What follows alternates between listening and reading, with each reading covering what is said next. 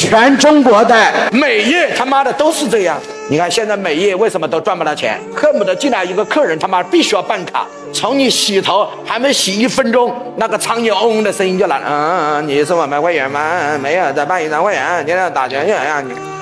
这就是美容院，他妈的，你剪一次头就苍蝇一次，嗯嗯嗯嗯，像念经一样。也没办卡充一张卡吗？我这个月有点紧张，快到月底了。他妈月底跟你说月底的话，月初跟你说月初的话，他是见人的吧？说的不是人，连鬼话都不是。现在全的美容院集体沉沦。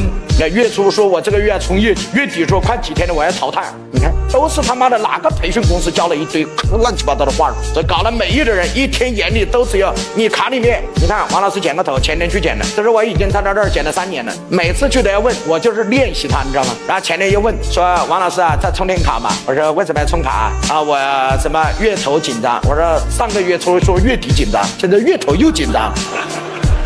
我说我每一次来，你每一次都要充卡，他说不好意思，我说只有你经常充。我说我那个卡从你来这儿办三千块开始，我在你这儿消费了三年，我卡里面还有八千。没有人创新革命，一家美容店自从王老师二零二一年开始推出两张卡，一张小蓝卡，一张小红卡。你看唐山最大的美业，包括很多地方的美业，现在都是王老师的学员。他甚至恨不得说王老师，我们一人出点钱，你以后不要讲这个案例了，你就让我们好就好了，不要再讲给他们了。